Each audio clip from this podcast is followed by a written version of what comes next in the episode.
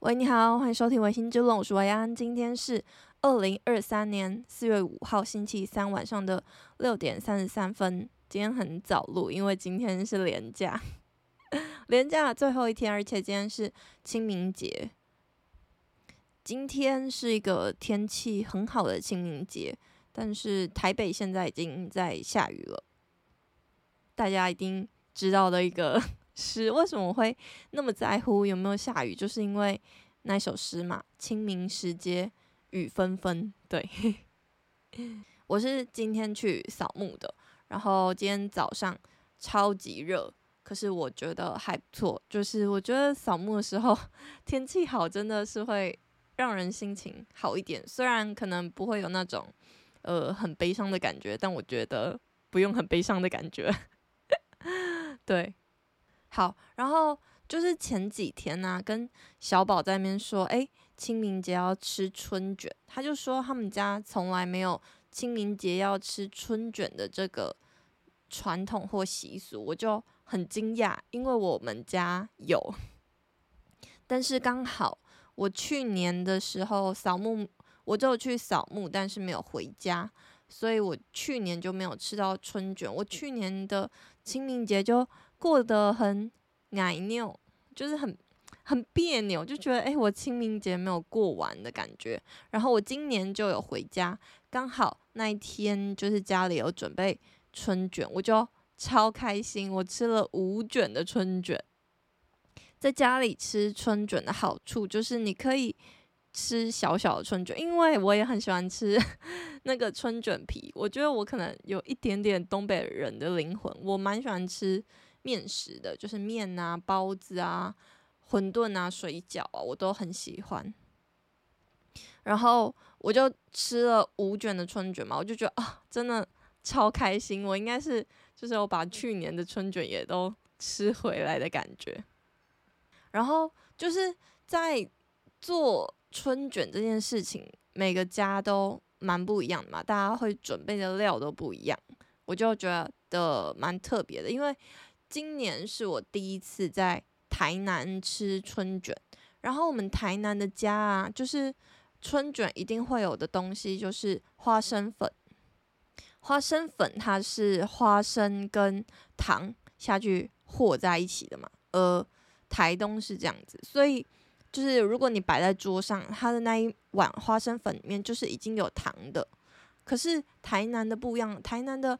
花生粉跟糖是分开的，所以你是要涂两次。你要先涂，嗯，摇花生粉放在春卷皮上面，再摇白糖放在春卷皮上面。而且很好笑的是，就是我那时候不知道，我那那时候就看到桌上有一一碗白粉，我就想说，哎，为什么台南的春卷要放太白粉在上面？我想说，现在是要包饺子吗？就是 就是春卷也要把它。就是卷起来包起来，我想说，所以是台南的春卷都要包的很密实，所以要撒太白粉才会粘的更好吗？我那时候就觉得很奇怪，然后我就吃了，就是我做好第一个春卷，因为我就没有用太白粉，我就想说我应该不用太白粉吧，然后我就吃了第一口春卷，我就觉得，嗯，怎么有点怪怪的？因为我以前就是我超喜欢吃那个花生糖粉。在台东的时候，所以我每次 都会撒超多。就是通常大家可能都会先撒花生粉铺底，可是我除了铺底的量会特别多，我全部放好我想要的菜之后，我还会再撒一次，我会撒两次。所以每次我妈就跟我说：“你不要撒那么多，你是蚂蚁吗？”然后我就不管她，我就觉得哦。在家里吃春卷，我就是想撒多少就可以撒多少，就很开心。可是我这一次就是在台南，我就觉得很奇怪，就吃了第一口春卷，我就觉得嗯很好吃，但是我就觉得少了点什么。然后后来我就看到我阿姨在包春卷，她就撒了那个白白的，然后就跟她说：“嗯，那个白白的是什么？”她就说是糖啊。然后就想说啊，原来。我刚刚就是狂撒花生粉，但是没有加糖，所以就是那一整整个春卷就少了一个糖味，一个甜甜的感觉，所以我就哦超级震惊。我想说，哇哦，原来台南的糖跟花生粉是分开的，诶，超酷的。而且台南的那种糖粉，它是很细的，是像太白粉那样，它不是有糖的颗粒的那种，是糖粉，我就觉得很特别。然后我知道了之后，我当然就是狂撒，吃的非常开心。然后其他的料就是像蛋丝啊，就是应该说定番，定番有的一定是高丽菜丝嘛，还有蛋丝。还有呃，那个叫什么？嗯，香肠。对，我在台南还有吃吃到蛮特别的，就是呃，他们的高丽菜跟芹菜是会分开的，因为在我们家，我们是高丽菜跟芹菜会一起下去炒这样子。然后还有那个白斩肉嘛，一定会有一些白切肉之类的。最特别的是，就是。以前在我阿姆家，就我小时候的在出入的时候，我阿姆他会放面，就是他会煮面，我们就会放面。可是后来就是我妈在用的时候，我妈妈就觉得啊，放面就是太又是一个工，然后 太多淀粉，所以他就没有放面。可是我以前就我。我很印象深刻，就是我小时候，就是在幼稚园、国小的时候，我很喜欢在我的 春卷里面放面，我觉得很好吃。大家会放面在春卷里面吗？啊，然后还会有豆干，就是大概就是这些料。不知道，就是大家每个家里就会有自己比较特别的料吗？可以跟我分享。就蛮好奇，大家会不会在就是家里吃春卷？我不确定是因为我们家比较大家庭吗，还是怎么样？可是我们家以前只有三个人的时候，我们还是会做春卷，然后我妈就会 打电话叫我那些阿姨们，就是我妈妈的朋友们，就会一起来吃，就是一起同乐的感觉。然后有些阿姨可能会比较忙，所以她可能就说：“哦，好，那我来你们家包两卷春卷，然后就包回家，这样就。”很可爱，就是一种嗯人际互动的感觉嘛，就觉得蛮欢乐的，而且就包春卷本身就是也很愉悦。我不知道，我整个过程我都觉得是蛮欢乐的。然后就是说要吃春卷这件事情嘛，所以我想要跟他 再推荐一个台东美食，叫做明龙春卷。明龙春卷真的是我。这辈子目前吃到的春卷里面最好吃的春卷，除了家里自己做的之外，它那春卷真的是很有水准。我后来到其他的店家吃春卷，我都觉得不知道在吃什么。它的春卷就是很特别的是，就是我刚刚有说，就是我那时候以为那个台南桌上的那一碗白粉是太白粉嘛。是要黏住的，可是，呃，我为什么会有这样子的想法？就是出自于明龙春卷，因为明龙春卷它只有一种口味，就是你一般春卷的那种口味，你没有包高丽菜的那种，他就会问你说你要什么口味的时候，他是问你说你在一般春卷你要卷起来的时候，他会用一个酱把那个面皮粘住，那那个酱呢有很多种，有芥末酱啊，呃。那叫什么甜辣酱啊，番茄酱啊，然后我都是选番茄酱哦。所以我要说的重点就是，因为呃，明龙春卷它就是会用一个酱去把它粘起来，所以我才会对于那个糖粉有太白粉这样子的误解。然后这个明龙春卷它的特色就在于说，它很清脆，很爽口，很。嗯，就是很完美。我觉得我不知道该怎么说。我觉得大家去台东一定要吃明龙春卷，而且就是我们家以前就是在做春卷的时候，你唯一不会自己做的就是春卷皮嘛，那一定会去排队。我们家也都是吃明龙春卷的春卷皮这样子。哦，然后就是他们家其实有很多种口味的春卷，但是我都只吃。那个呃原味的春卷，可是我还有吃过一种它是一种算甜点的春卷，叫做冰淇淋春卷。但是我这辈子好像只吃过一次，我记得还不错。但是我那时候就为什么会买那第一次，就是因为我前面的人他就只买了两个冰淇淋春卷，他啥都没买。我就想说，嗯，应该很好吃吧。然后我就有吃，我就在我的记忆里面确实是不错，大家可以吃吃看。然后就是明龙春卷旁边还有一间小吃店，我已经呃忘记叫什么名字了。但是那间小吃店它的特色就是它有卖寿司，一盒的寿司。然后我以前也很喜欢吃他们家的寿司，就是一般的用嗯那叫什么海苔皮 卷起来的寿司，然后再加关东煮汤，关东煮汤超好喝，而且料很多，我很喜欢。所以就是要么你就可以去买一个春卷加一个关东煮汤，或者是你今天不想要吃春卷，你可以去买寿司加关东煮汤，就会是一个很简单清爽的一餐，推荐给大家。台东在地美食突然猝不及防在清明节特辑出现。好，然后就是讲到这清明节嘛。我还要讲一件事情，就是小宝那时候就说，因为他们家就没有吃春卷的习惯，所以他就觉得为什么春卷会跟清明节挂钩。然后我当下也不知道怎么回答他，因为我记得这个历史故事，可是我忘记了，就是我听过，但我忘记了，所以我现在决定 来跟大家分享一下这个故事。就是啊，这个清明节它其实有另外一个。名称叫做寒食节，寒就是寒冷的寒，寒冷食物的节日。它还有另外一个别称叫做禁火节，就是没有火的节日。好，然后我要来讲这个故事的本体了，就是很久很久以前，在春秋时期的时候，晋文公重耳在离开晋国后，他流亡了十九年。然后呢，他在流亡的期间，有一天。这个重耳啊，他就在流亡的途中饿昏，饿到昏倒，然后他的随从一个叫介子推的人，他就割下自己的大腿肉给重耳吃，因为这样子，所以重耳才可以保住性命。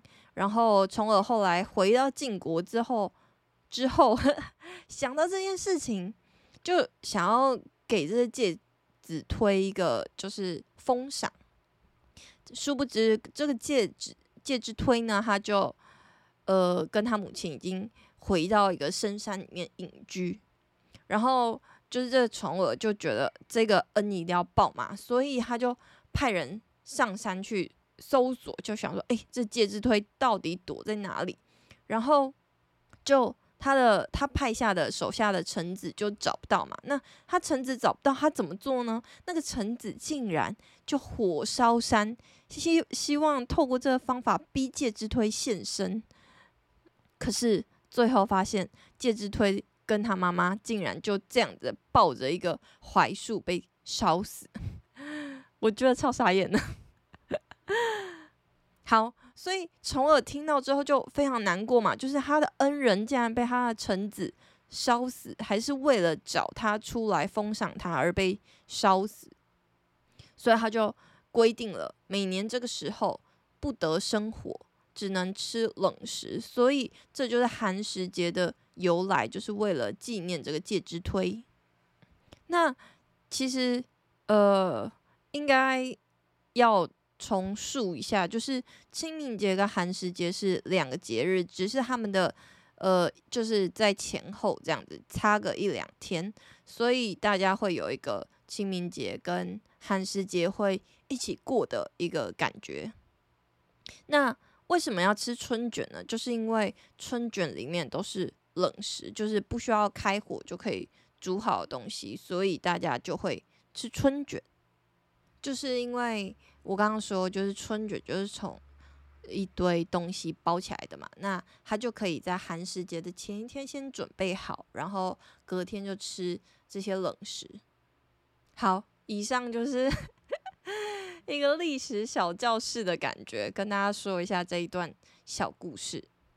说完这个，就是再讲到一下，就是我上一集，我上一集是不是就是情绪的低落有透过我的 录音传感传达给大家呀。就是虽然这可能就是我的本意没错，就是 想要就是跟各位先进们探讨一下，就是请教一下，呃，关于租屋或者是年轻人的一些困境，有什么应对的方法？然后就很感谢大家都都给我很多建议，就是还有一个人，就是这些我的朋友们，就是像 Chris 哥啊，像雪碧哥啊，就很感谢你们都有就是来关心我，我觉得很感动，很温暖。然后我还想要说一个人，就是这人是在 IG 上面，他就密我，他叫做 S H O。I S N 二三，他是一个陌生人，应该是吧？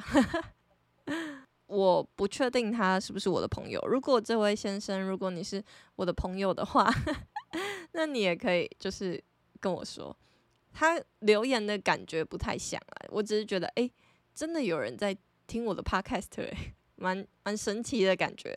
他首先就说，哎，维安你好，先恭喜你的节目进入第四十集啦。票号真的很感谢有你的陪伴，陪伴我度过无数个厌世的加班时间。听完最新一集之后，我只想说，我完全懂你下班后回到租处的那种不开心的感觉。惊叹号，真的是北漂人的心酸。点点点点点。这边来跟维安分享一下，我后来找到解决的办法是找人一起合租家庭式的房子。没错，就像六人行那样。哦，我真的。超喜欢六人行，我有跟大家说过吗？我现在在办公室用的马克杯就是六人行的杯子，它的特色就在于说，那个马克杯里面是黑色的。我后来才感觉到那个不便，就是你真的不知道你的茶垢到底有没有洗干净，因为它里面是黑色涂层，然后外面是白色的。那它外面的特色呢，就是它。有六人行里面六个人的名字，对，一个很可爱的杯子，是我朋友从美国扛回来给我的，我觉得超赞的一个礼物，我真的是就是六人行的狂粉，没有之一的狂粉。好，然后他说这种家庭式的话，通常会有厨房跟客厅，房间的格局也会比较正常。更重要的是，它的价格也都便宜不少，因为通常会是台水台电。不过缺点是室友要慎选，如果遇到跟自己习惯不同的人会比较麻烦。如果维安不排斥跟陌生人一起住的话，这几年我也其实因为合租认识了不少朋友，可以去脸书搜寻“大台北合租分租”等关键字，会有不少团社团里面的人会不定期的在争室友。最后就祝福维安可以找到自己满意的房子，而且牙齿早日康复，超级可爱，谢谢你！我下礼拜又要去用牙齿了，我希望就是嗯、那个牙套可以顺利的装好。我有跟大家 update 吗？就是 我不知道我这牙齿还要修多久，但是就这牙齿呃，因为它。本来上礼拜还是上上个礼拜，他就要装上去真正的牙套了。可是，呃，我的牙医觉得那个牙套染的颜色，呃，不太好，不好看。就是牙医，你知道，就是 我们偏题一下好了。就是牙套这件事情啊，有两种做法。就是我之前在嘉义的时候是，呃，我朋友的。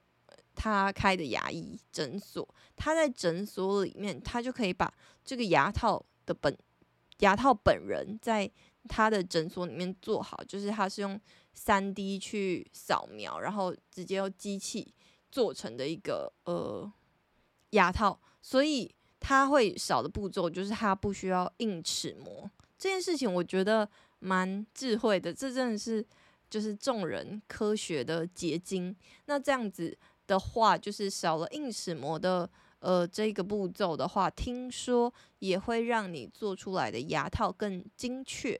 我不确定是不是，但就是我朋友是这样说的，我也觉得蛮合理的。因为他说你硬齿膜，齿膜就是你会放一个呃很像呃那叫什么口香糖的一个胶，然后它就会粘在你的牙齿上，然后再把它拔下来，就像是你会看到的那种化石的那种，嗯、一整个齿膜的感觉，或者是老奶奶会拿的那种牙套的透明的肉色的牙套的那种感觉。所以，呃，我朋友说，在你粘上去的那一瞬间，跟拔下来的那一瞬间，一定会有些许的落差，会让你做出来的牙套并不会如你期望的，或者是它就是会有一些物理上的障碍，没有办法百分之百贴合你的牙齿。这个是那一种技术的极限。那我现在做的方法就是用牙套，我不是用我刚刚说的那种呃 3D 建模，我这一次用的就是用。硬齿模的方式，然后硬齿模它也不是在诊所里面，是他们有配合的呃一个技师会去负责把我的牙套做出来，他会根据我这个齿模去做出来。然后嗯、听说因为我的牙齿可能比较白，听说啦，我牙医说的，然后他就说他觉得这一次那个技师染色这个牙套染色染得不好看。所以他希望就是染得好看一点，然后我也觉得，嗯，就我牙医不错嘛，就是，诶，他有帮我着想到那么多，我也很感谢他。可是我就是到现在我都还没有真正的牙套这样，所以我的疗程还不算结束，我这礼拜还会再去看一次。如果真的好的话，就跟大家分享。我为什么 又会在现在提到牙齿呢？就是就是这个人有。有跟我讲牙齿的事情嘛，然后我就谢谢他。然后针对就是家庭式的这件事情的话，嗯，我自己呀、就是也有看了，然后也有一些就是嗯想法，就是我确实同意他说的，你可以找到房子的格局都会是比较正常的。可是呃，如果你想要在家庭式里面找到套房的话，就是。呃，家庭式通常可能会有一个套房，然后两三个雅房，这样子的话，那那个套房的价钱其实也都不便宜。可是你的优点就是你可以拿到一个套房跟一个客厅跟一个厨房，就是 bonus 的福利。可是确实风险就是你的室友的品质会需要去挑战。我自己就是目前有在看家庭式，但是我就希望我的住户全部都是女生，这是我自己的希望。然后我也希望会可以是呃套套房，就是家庭式里面的套房，而不是家庭式里面的雅房。这样对我来说也比较方便，我自己是这样想啊。所以这样子的话，就是呃价钱一定要提高，对。可是，一想到就是可以台水台电这件事情，就真的是很令人心动。在这边，想要谢谢新雅，新雅哈，在我找房子的时候，就是我 PO 了那一集之后，他有来 很努力的关心我。他现在人在国外做 working holiday，在纽西兰，我超羡慕的，因为他的那个 view 真的是好漂亮啊。有机会真的也会很想要去纽西兰，然后也希望就是新雅在纽西兰过得好好的。不知道就是讲完这些留言，想要跟大家闲聊一下，就是大家清明连假都在做什么？因为放很多天，我除了吃爆春卷之外，我还去看了一部电影，叫做新海诚的《铃芽之旅》。我在这边可能会有一些。剧透，大家就斟酌 要不要听下去。我尽量不要，OK。好，那这《铃芽之旅》呢，就是不负众望的，跟他跟《天气之子》那时候一样，就是评价两极有分歧。我先跟没有听过《铃芽之旅》的人介绍一下，就是。《铃芽之旅》是宫崎骏所监督做出来一个动画作品，非常有名。那这个新海诚呢，他一共出了三个电影，从《你的名字》、《天气之子》到《铃芽之旅》，这三部它的画面都非常的磅礴美丽。然后新海诚最重大的一个特点就是，他号称他的电影的每一帧画面都可以拿来当做 你的 电脑桌布，所以他的电影强力推荐你一定要进电影院看，你才可以用大荧幕感受到它的磅礴的美丽。好，然后呃，看完这三部电影的人，就是通常都会看完这三部，那就会去比较说，哎，你觉得哪一部最好？我这前提是不是铺得很长？但我不管。好，那这三部呢？我刚刚说的嘛，我有依照时间序哦。一第一个是你的名字，接下来是天气之子，最后是铃芽之旅。在我这里自己的排名的话，我的第一名还是天气之子，我觉得很好看。它也是第一部让我。呃，算是爆哭的电影，那是我一个人去看，幸好我一个人去看。我其实非常喜欢一个人看电影，就是从小的那种经验上来，就是我小时候就是一个人看电影，所以我蛮喜欢一个人看电影，然后沉浸在里面，然后不用管别人的感觉。因为你跟一个人去跟别人去看电影，你肯定就是会，你没有跟这个人看过电影的话，你就会不知道。他是怎么样风格的人？就是他是一个会想要看到什么剧情就跟你小聊天一下，还是他会很大声，还是怎么样？或是你们共吃一个爆米花，所以你有时候要手伸过去跟他拿爆米花之类的。那我是一个很喜欢，就是一句话都不讲的那种人，就是我在看电影的时候，我就自己拥有自己的一个爆米花跟自己的饮料，然后我就自己看电影，然后一句话都不说，因为我会很投入，所以我甚至就是我一定是会做到那个字幕都跑完，然后感谢的名单、制作团队的名单全部跑完，我才会离开的那种人，所以我是一个。蛮适合自己一个人看电影的人，当然我也很喜欢跟我朋友一起看电影，因为跟朋友看电影的乐趣就是你一出来你就是可以讨论嘛，对，就是会有不同的快乐。好，然后我说 我怎么又离题啊？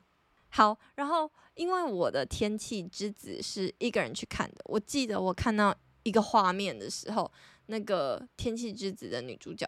站在那个体育场的中间，然后看着夕阳落下的那个画面，我就整个哭。我记得那是呃电影的后半段，然后看到那个画面之后，我就开始哭。然后到最后的最后，就是它的剧情越来越呃层层叠起，然后男主角又去找女主角，然后一起坠落的时候，我就整个爆哭。再加上 RADWIMPS 的歌，我整个就爆哭。所以，就是目前来说，我还是觉得《天气之子》是我第一个最喜欢的电影，在新海诚系列里面。那这个《铃芽之旅》跟你的名字呢，他们就是并列第二，不相上下。嗯，好，那我现在就是我我没有要讲 《天气之子》跟你的名字，我要讲的是《铃芽之旅》。它的剧情呢，就是围绕在日本。的一个呃，算是用历史事件在玩一个大地游戏的感觉。那它日本最呃著名的一个生态是生态吗？地理现象跟台湾一样，就是有地震，而且因为日本可能就是地大人也多，所以它每一次造成的地震的伤害，就是它有发生过很多起像。九二一大地震规模那么大的伤害的地震，其中大家可能最有印象，就是我这个世代最有印象的，可能就是东北大地震。我们台湾就是捐款第一名的那个大地震嘛。对，那在我出生那一年，一九九五年，也有发生一个阪神大地震。那听说这个阪神大地震，其实在呃日本的地震历史里面是算有一个。跨时代性的意义，因为从那个地震开始，日本人开始非常的注重防灾，所有的演练啊，或者是相关的配套措施啊，都做得非常的呃建立起来，也不对，就是慢慢的建立起来，在一九九五年的阪神大地震之后。好，所以呃，这个历史事件就是所有地因为地震发生的历史事件，就贯穿了这一整个故事的调性。所以在我想，在日本人心中，这应该算是一部还不错的电影吧。那对于台湾人，其实会很有共鸣，因为 光是他的电影里面有好几幕，就是地震前会有的警报简讯，就会让所有的台湾人都非常有共感，因为我们就是跟日本一模一样，我们就是在地震频发的太平洋群岛之一。所以我们所学，我相信我们有很多的防灾措施，或者演练，或者是呃，像这个叫什么防灾那个地震简讯，都是可能有跟日本学习或交流的。所以看这部电影，针对台湾人来说，应该是共感会蛮强烈的。那我自己，呃，对于这整个剧情，就是有一些荒谬。但是，嗯，新海诚电影就是有点荒谬嘛，就是关于人物设定的部分，就是女主角也太一股脑儿的热热血了吧的这种感觉也不是没有。可是我觉得它就是一个预设，它就是一个 default 的设定，所以也无可厚非。但我最不喜欢的就是，我想就是关于女主角还有整个画风的。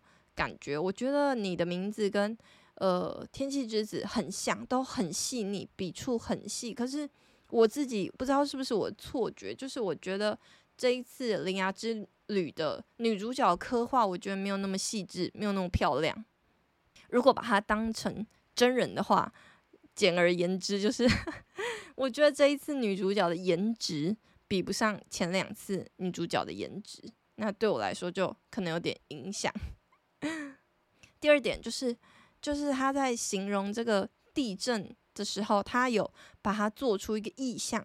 那这意象我觉得很丑，就是那个嗯，那那一坨蚯蚓真的是很丑，我真的都觉得很破坏他所描绘出的所有背景、所有细节。我刚刚说他的每一帧画面都是可以拿作。当做你的电脑荧幕的等级，可是他的那一条蚯蚓出来，你就觉得浑身不愉快，所以我就就就是让我整场电影，因为整场电影就是围绕着地震，所以地震的意象是蚯蚓，也就是说整场电影都会不断的出现那一只蚯蚓，就让我不太愉快。但是呃，我还是觉得这这一次。他有做出一些新的突破，就是我觉得他的背景的歌还是很好听，RADWIMPS 的毫无疑问。可是他比较呃不一样的是，他从头到尾他没有呃唱歌，他没有唱出歌词，他只有一些哼哼哼的那种语调而已。所以我本来一直在期待说，哎，他这次是什么歌什么歌？然后真的到最后在跑那个工作人员名单的时候，我才听到整首歌。可是。嘿嘿我为什么会觉得他跟你的名字一样高分呢？其中一个原因就是因为 我在最后还是哭了，就是在结局的时候，我就听到那个歌出来，然后还有那个结局的呈现，我就还是哭了。我就觉得哦，真的很感人，也有可能是我自己就是个人呃人生经验的一个投射，所以我才哭了。所以他可能有一点，在我这边可能有一点，因为我人生经验而得到加分的效果，所以如果你问我推不推《铃芽之旅》，你觉得我要不要进戏院看呢？我答案会是推，然后你可以进戏院看。虽然还是有很多，就是一些也不是很多，就是一些让我稍微觉得可以更好的地方，可是它还是一部棒棒的电影。就如果你有时间、有闲、有空。的话，你不妨可以进去电影院支持一下。如果你觉得这是一个有风险的，就是你可能看完会觉得啊不好看之类的话，我推荐你另外一部叫做魔女宅急便》，最近宫崎骏就是一直在重新上映他们的电影嘛，所以如果 你还是想要回味童年的话呢，欢迎你也可以去看一下《魔女宅急便》。我其实从来没有在电影上面、电影院里面看不过《魔女宅急便》，我确实也有一点心动。可是最近经济有点拮据，可能就先 pass。好，那以上就是丰富的。清明节特辑，我不知道为什么我一定要说它是清明节特辑，可是我就觉得蛮有趣的。嗯，好啦，那今天就就先这样子，大家拜拜，廉价愉快，开工愉快。